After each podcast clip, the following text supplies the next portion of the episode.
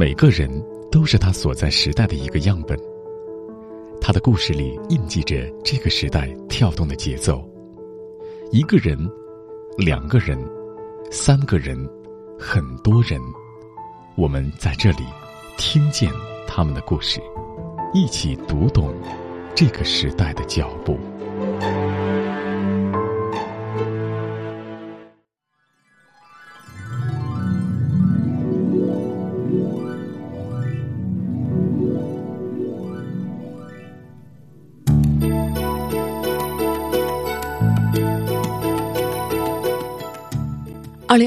的端午节，水下舞蹈节目《洛神水赋》惊艳全网。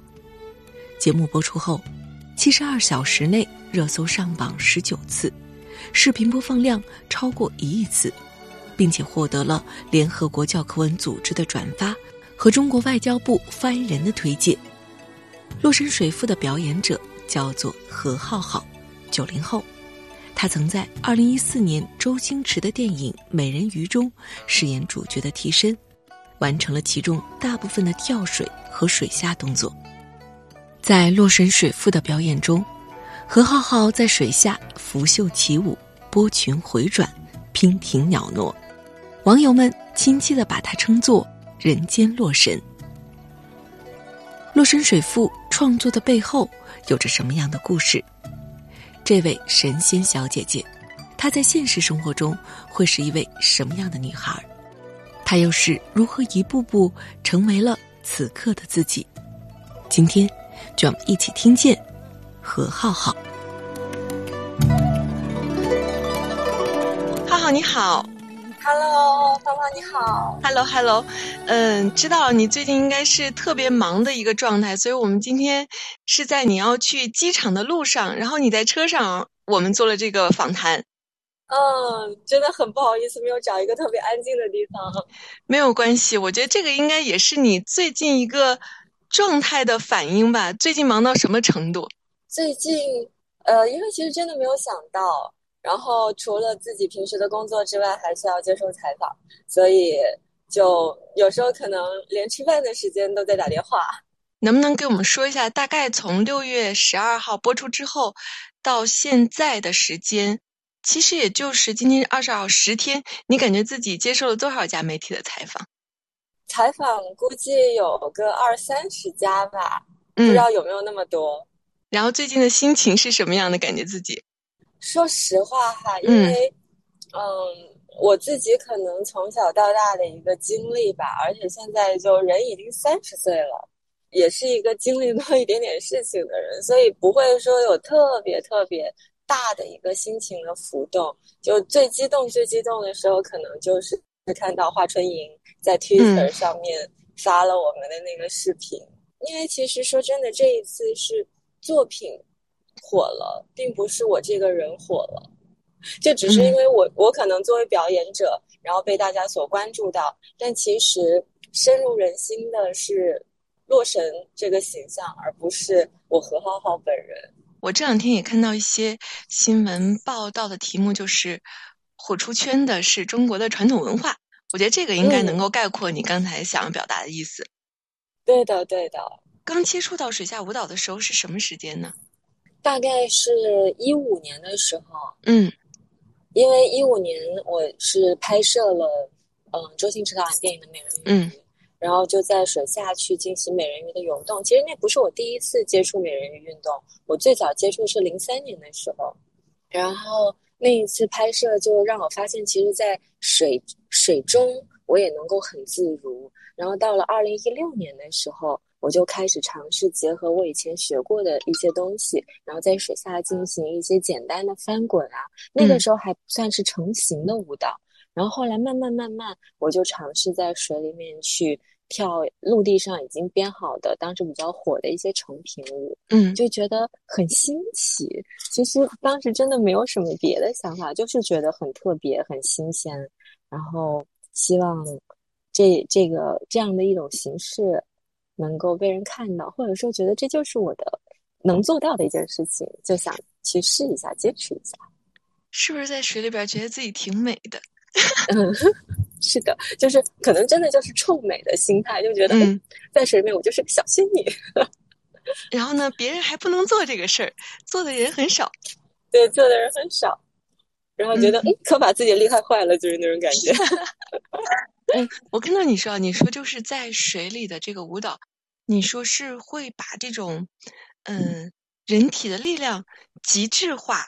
我要怎么去理解这句话呢？是因为水的这种压力吗？它跟你的这个对抗吗？其实，在水里面，我们是不讲求对抗的，我们是要身随水动。因为你越对抗，你越对抗会越辛苦。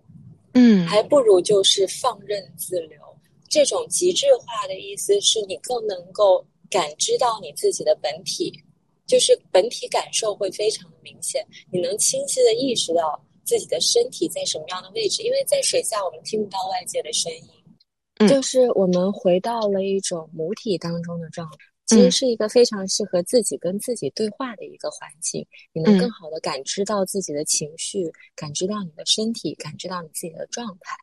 嗯，这种感觉恐怕是真正去体会过的人才能够感受其中的这种妙处吧。可能有些东西还真是不能够言说的。对的，因为可能就是他们说有一万小时定律，我在水里待的时间一定超过一万个小时了。就是除了睡觉之外，我应该坚持，就是花的时间最多的就是下水。嗯。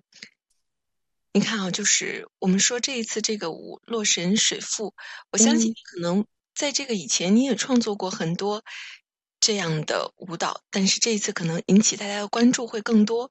我看到其实整个时间非常的密集，大概是交了项目书之后给河南卫视，五月二十三号才开始正式的投入一个算是实施的状态吧。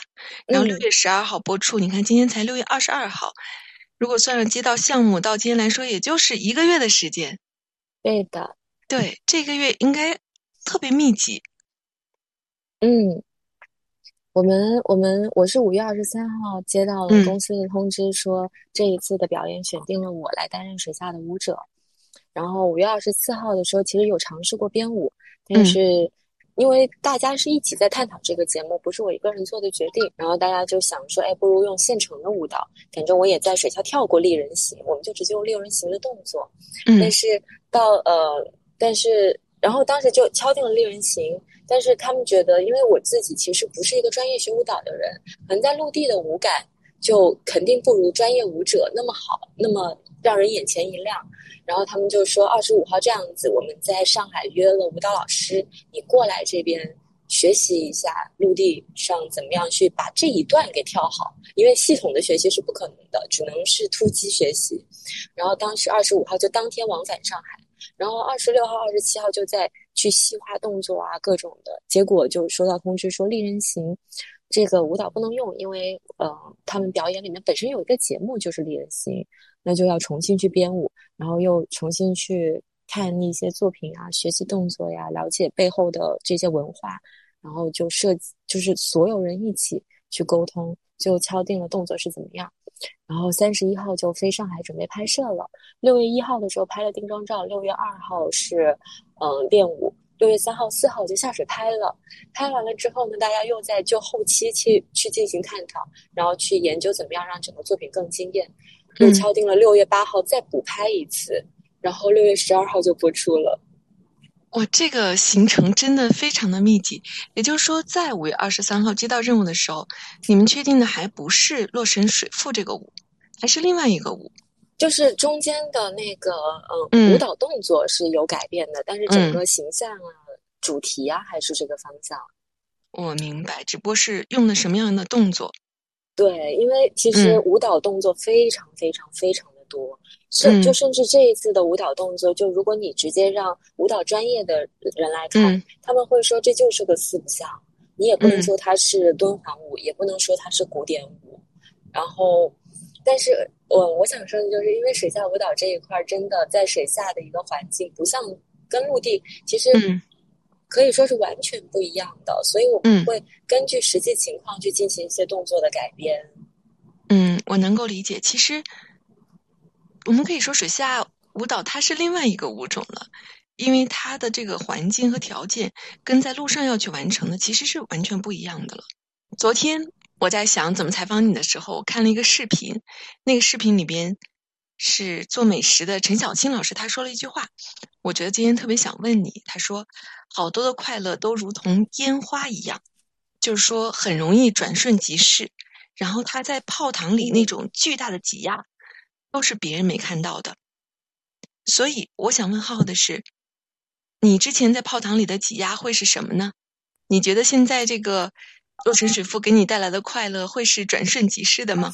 呃，说实话，我没有想过这个问题，因为就是我做水下舞蹈这么些年，其实嗯，没有期待过原来会有这样的一天。这一天不在我的预想之中，就我的个性真的就是我没有什么野心。我觉得我可以这么说，我不是一个特别有野心的人，就是特别随遇而安的一个人。可能也跟我爸妈对我的教育有关系，因为我爸妈其实在我很艰难的时候，他们也很头疼。但是头疼过后，他们都会跟我说一句话，就是算了，家里始终有你一口饭吃。就是我们做人，无非也就是一日三餐，有地方睡觉，有地方吃饭，其实就是我们的一日三餐了。我一直跟自己说的就是，其实我不会说去感谢一些恶意的评论，就是我肯定会有听到。就这么多年，无论你遇到了什么样的成就，不管你经历了什么样的事情，肯定会有人不愿意为你喝彩，甚至甚至是恶语相向的。我不会去感谢这些人，但是我能够意识到，其实人一定要清醒，不要被不要被光芒荣誉冲昏了头。就是你的实力一定要配得上，不然的话就不要去奢望太多，就不要期望那么高，可能就不会失望。这，呃，我也不确定这是不是一种悲观的态度，但是这起码让我这么多年来在经历低谷的时候也不至于被打倒。嗯，我在那个看到《洛神水赋》这个舞的时候，其实我就会对这个水下舞蹈。特别好奇，首先我有一点好奇是对于你在水下怎么能够保持眼睛一直是睁着的状态呢？这个其实是需要训练的，嗯，就是不断的去适应不同的水质。就是我其实跳在水下跳舞已经有五年多的时间了。其实水下舞蹈怎么说，它甚至不能说是一个项目，因为它没有圆可以塑。可能就是很多人自己玩着玩着玩出来的，所以就会不断的去练习，练习怎么样在水下保持眼睛睁开，不要巴拉巴拉这样的去眨。对，我就会想象这个状态会很难。自然，嗯，所以其实还蛮辛苦的，因为其实，嗯，如果说是有练习过潜水的人，他们可能会知道会厌是可以封住的，就是我们可以控制住，不要让水进去，或者说气出来之类的。但是在水下，如果你想要保证表情自然，你是不能封封闭你自己的会厌的，不然你的整个表情会变得非常的僵，所以就只能忍受一次次的忍受眼睛被水刺激，然后水从鼻子里面就往往里灌那种感觉，而且就要感受怎么样在水里面没有碎的动作。就比如说我们在陆地上做一个旋转很轻松，但是其实上在水里面转的话，你是需要通过划手才能实现的。然后就怎么样去把动作做得更加的连贯，就不会让人觉得很辛苦。其实也是需要练习的。我看到说，就这个拍摄，你上下两百多趟，每一次其实到下面也只能一分钟左右的时间，对不对？对，差不多是这个时间。其实，在视频里面我也能够看到有线，对不对？嗯。嗯，对，就是有一些是需要用鱼线去拉来实现的，因为我们没有办法在水下做到一动不动的平移，就只能就是我们，因为其实说真的，水下舞蹈没有什么，没有什么历史可以借鉴。你怎么样能够把这个东西练得更好？你怎么样能够实现一些动作？其实都是自己琢磨出来的。然后包括这次的拍摄，我们想要营造那种飞的感觉，嗯，也就是大家去。讨论怎么样去实现，就是想到了放风筝就拉扯，而且然后也不知道用什么线最好，当时就想到鱼线会比较结实，而且后期比较好劈掉。嗯，我能想象，其实整个过程就真的是一个大家在创造的一个过程，没有前人的经验可以去借鉴。没有错，没有错，但是这是一个非常让人有成就感的过程。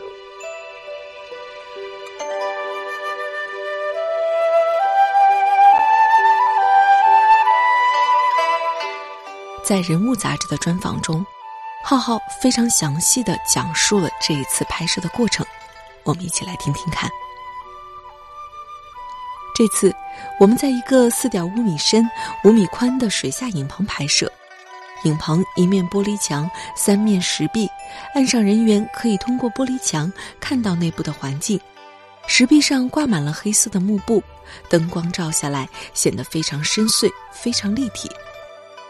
开拍前，我的头发全部打了鱼胶，冷却后发型动也动不了。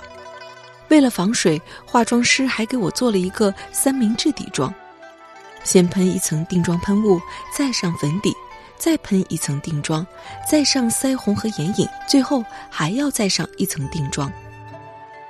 水下舞蹈是一件挺磨人的事情，它和自由潜水不同，靠生憋气。一口气下去能撑多久就是多久，所以每次我要在一分钟内做完规定动作，上来喘口气儿再下去。拍《洛神水赋》，我上上下下两百多趟，可能只为找到一根沙飘的最美的角度，都要重拍五六次。水下拍摄的十几个小时里，我是不能够吃饭的，吃了东西反复下水会很难受，影响表演状态。我必须让自己保持饥饿，水下泡久了，皮肤会起褶皱，整个人还会处于一种极度的缺水状态。池子水温二十七度左右，十几个小时都在水里边，人是会渐渐失温的，感觉越来越冷，控制不住的发抖。冷的时候我会打嗝，不停的打嗝，导致没有办法调整呼吸，只能每次上岸隔上一阵子再下去拍。身上是有一堆线的，项链需要用鱼线固定，平移动作也需要鱼线辅助。舞蹈动作开始后，又细又硬的鱼线会绕成四五股缠在腰上，游走的过程中鱼线会越勒越紧。上岸后，腰间都是一道道红色的勒痕，有时候我觉得自己像一个粽子，被死死的捆住，还挺应景的。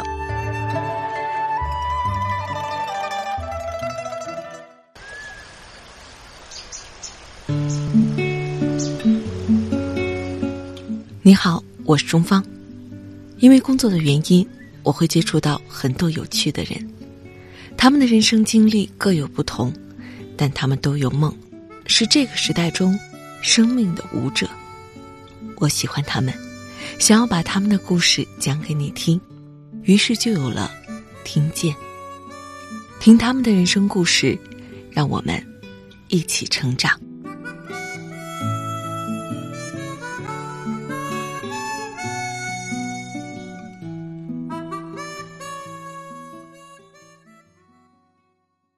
往前倒一点，你是九零后生人，然后出生在广州，对不对？对，我在广州出生长大，但我老家是湖南的。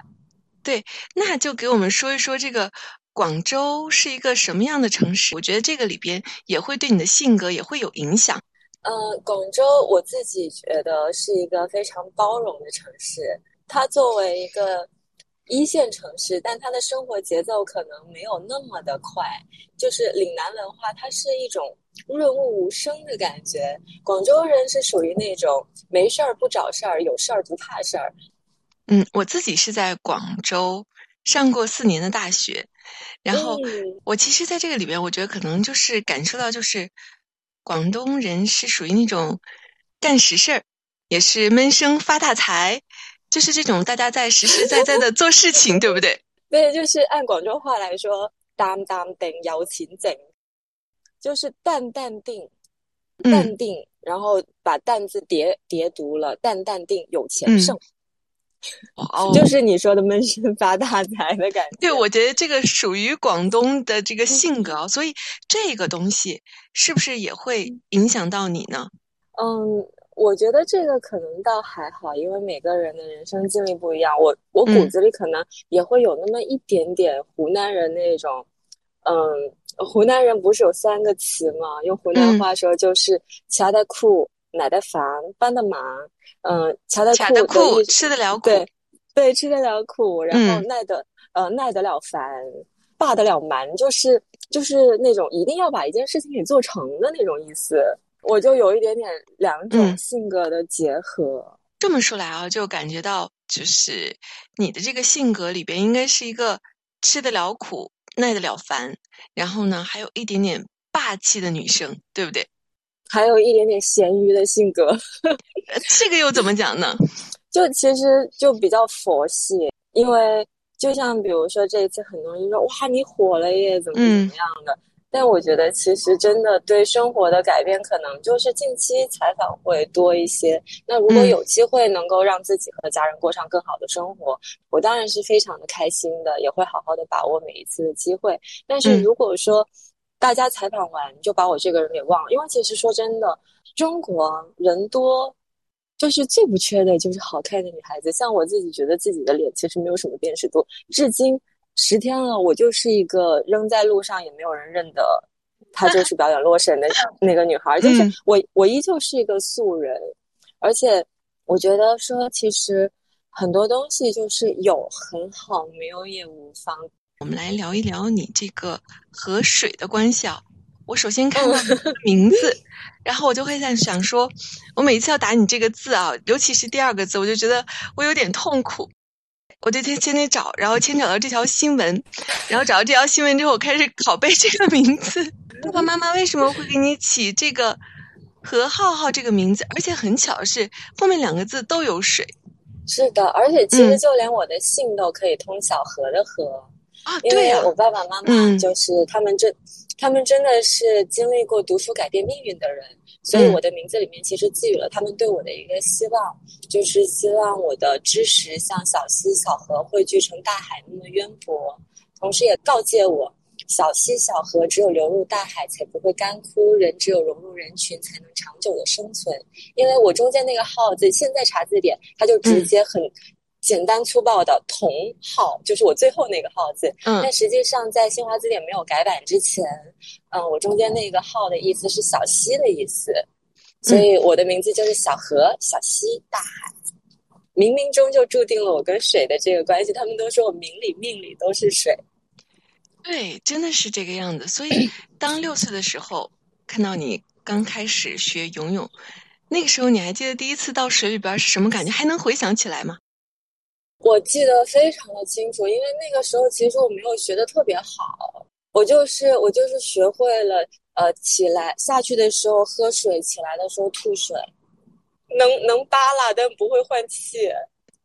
也就是说，其实那个时候也没有觉得自己暴露出来过多的天分，是这样吗？到什么时候，哎，你觉得我可以了？我好像会比其他小朋友多一点点对水的喜欢呢？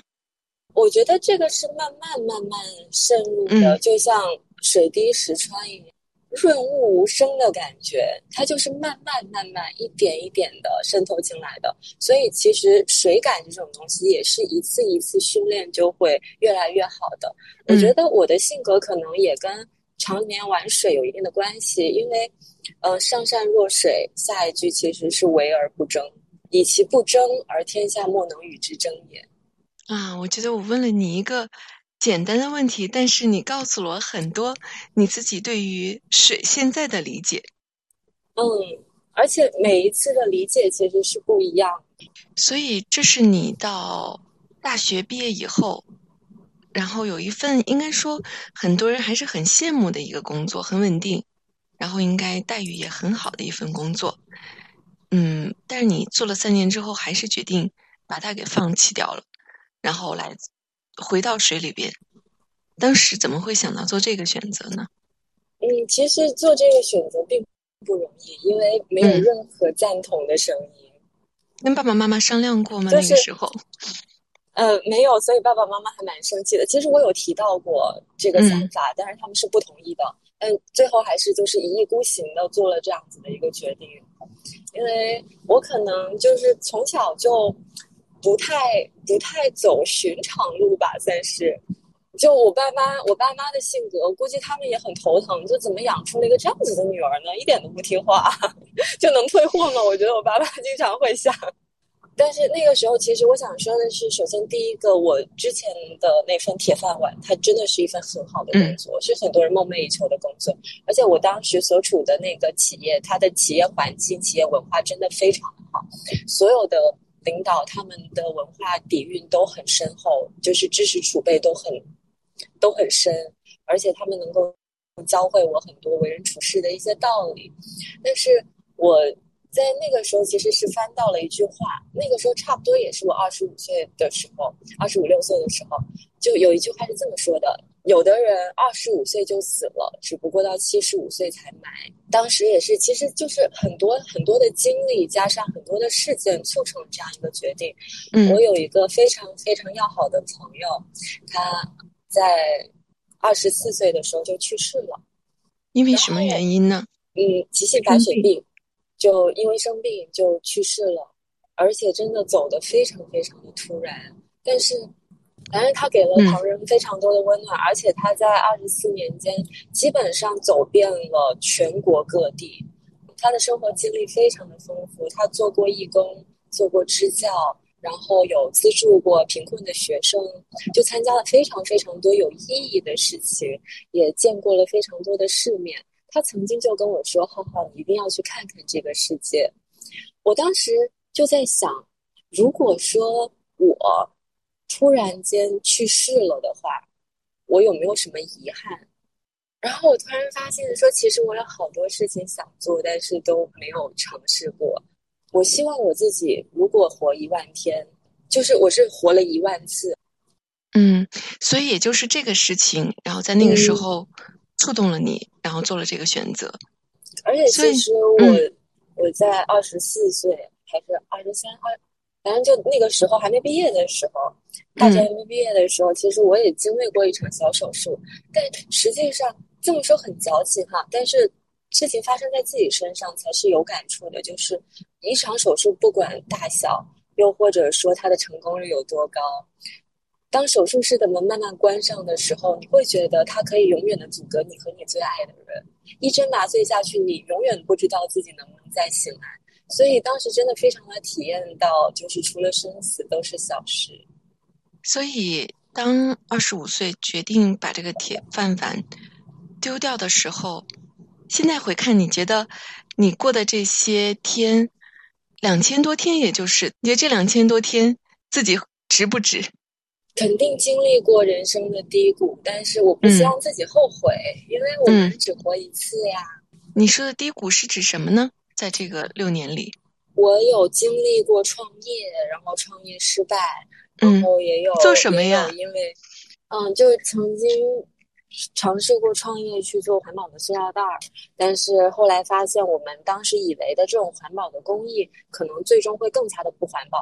所以就就放弃了这样一件事情。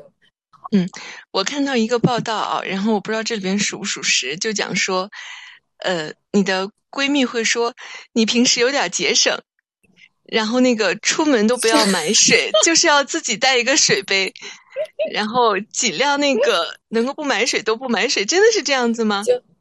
真的是这样的，其实这里面有环保的因素在，就是我自己带保温杯，我就不会去买塑料塑料制品。嗯，但其实这里面也是，就像我闺蜜说的，这是贫穷在我身上留下的痕迹。就是我我我现在我现在只要是不赶时间，真的就是能走路，不坐公交车，能坐公交车不会打车，就是就是这种状态。因为曾经过过一段完全就是只能保自己温饱的一段日子。就是在二十五岁之后的那段时间，对不对？对对对对对。那个时候，爸爸妈妈应该对你很头痛吧？嗯，对，我觉得还蛮对不起他们的。对，因为我看到好像说你父母都是公务员，对不对？应该是很正统的。对对。然后好像自己感觉就是走的是野路子。对对对，他们他们也觉得我走的是野路子。他们有一颗纯粹的赤子心，用一生追逐梦想。他们有一个不灭的梦想，用时光兑现诺言。他们有一个有趣的灵魂，即便是苦旅也微笑前行。他们是闪着光芒的人，他们的故事让我们一起听见。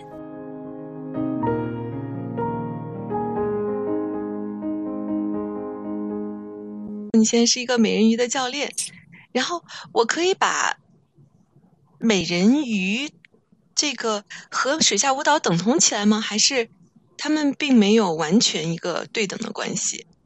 呃，并不完全对等。嗯，怎么说呢？其实它是它是属于两个范畴的。嗯。你可以通过，你可以通过练习美人鱼，然后为水下舞蹈打下一定的基础。嗯，然后也可以通过练习水下舞蹈去提升你的水感，让美人鱼运动的时候更加的自如。但是两个是不能划等号的。就所有的所有的技能性的学习，其实都是术业有专攻的。嗯，其实说真的，我有一个担心，就是现在水下舞蹈突然火了，可能会有很多人来进行这样子的尝试。嗯。就是我会有一点点担心，首先第一个是安全，第二个就是我觉得这是一种非常美的艺术呈现形式，希望它能真的真的带带给人美的感受，而不是随随便便就。很多人问我说：“哎，你还会再创造水下舞蹈作品吗？”我我不希望，我不希望自己随随便便的应付喜欢这种艺术形式的观众。所以，我觉得我是不是可以这么说？就是美人鱼，它是一个大家可以去学的，包括现在有很多你的学员都在跟你学这个，对不对？对，其实水下舞蹈也可以学，但是我希望大家能够不要急于求成，循序渐进，嗯，把基础打好，然后呈现出一个更美的状态。除了这些在水里边的时间，生活里的浩浩是什么样的？生活里的我。在在水下是美人鱼，在陆地就是一条咸鱼。其实，呃，我我个人在经济实力允许时候，在经济实力允许的时候，我还是蛮喜欢旅游的。就是因为我之前也提到过，我朋友跟我说，就是好，你要去看看这个世界。然后后来我在看这个世界的过程当中，也有人说，其实你要相信自己也是世界的一道风景，世界也是很高兴见到你的。那我在旅行当中有遇到一些人，他们就会说，其实就为什么我会，嗯，不抗拒去折腾，就是因为有人跟我说，他说，嗯，我们被创造赋予了我们的身体是去使用它的，而不是去保护它的，所以你一定要多经历一些，多经历一些事情，就不要，就是因为他，我我遇到的那个人是一个环球旅行家。然后他身上有非常非常多的伤痕，我不是提倡大家去伤害自己，但是他当时就说，我希望自己在死去的时候，别人看到我的身体，或者说啊啊，这个人就不是为了活一趟。哦，我表述清楚吗？因为当时当时其实不是。不是这样，原话不是这样子，是不是表述的是说，所以不知道自己的表述有误。就是能够从你身上的这个痕迹，然后看到说，你在这个世界上是用力活过的，经历了很多事。嗯，对的，对对，对对，就是这个意思。然后我们最后一个问题哈，你看你跟水打交道特别多，跟海洋打交道特别多，所以你也说自己会去做海洋的环保，你会怎么样理解？人和自然应该有的关系吗？我们用比较简短的时间来说，我觉得，嗯，其实人类是这个世界的客人，我们就像一个外来者，但是被这个世界很好的包容了，我们不应该喧宾夺主。好，那今天特别谢谢浩浩，然后在坐着车去机场的路上，然后接受这个采访。而且我们今天大家可能听到最后会有一点点嘈杂的原因，是因为浩浩转了一个场，从车上下来了，然后要去找吃饭的地方，但是好像那个并不算太顺利啊。想吃的，对，然后整个背景都会有点嘈杂，但是 非常的生动。特别谢谢浩浩，然后。期待你更多作品吧，然后，但是我们不是说，就像你说，我们并不期待很快因为这些热度而出来的作品，而是沉淀下来的，你觉得具有美感的作品，然后再次展现给大家。是的，而且我觉得现在有一个很严重的问题，就是大家一下子的审美被拔得好高，很担心自己之后出来的作品会不会大家就觉得嗯不如以前了。但是我相信我肯定会，我和我们的团队都会尽全力的，尽自己最大的努力，把自己当下能做到最好的状态呈现给大家。也希望大家对这样子一种新兴的艺术形式保持着一种宽容接受的态度。那我们今天就到这儿了，然后你赶紧去，谢谢你们关注，吃饭找吃的，然后去坐飞机，好不好？好，谢谢大家的支持。好，希望以后有机会还能再跟你们见面。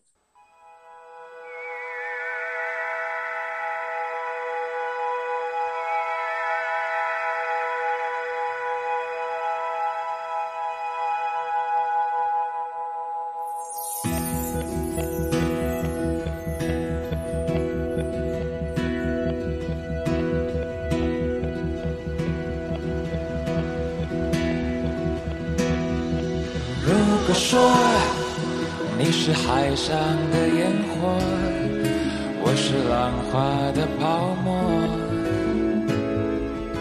你的光照亮了我。如果说你是遥远的星河，我是追逐你的眼眸。总在孤单时候眺望。我可以跟在你身后，像影子追着光梦游。我可以等在这路口，不管你会不会经过。每当我为你抬起头，连眼泪都觉得自由。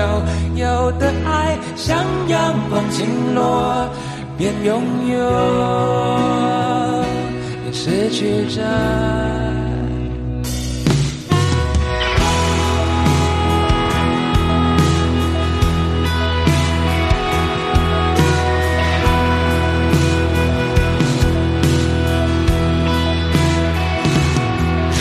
说，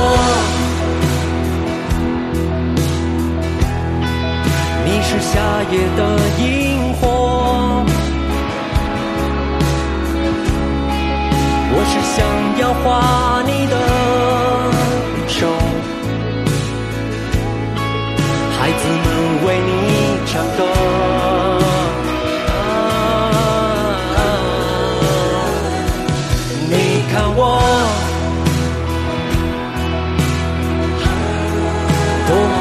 小的一个梦，因为你有梦可做，我想站在你。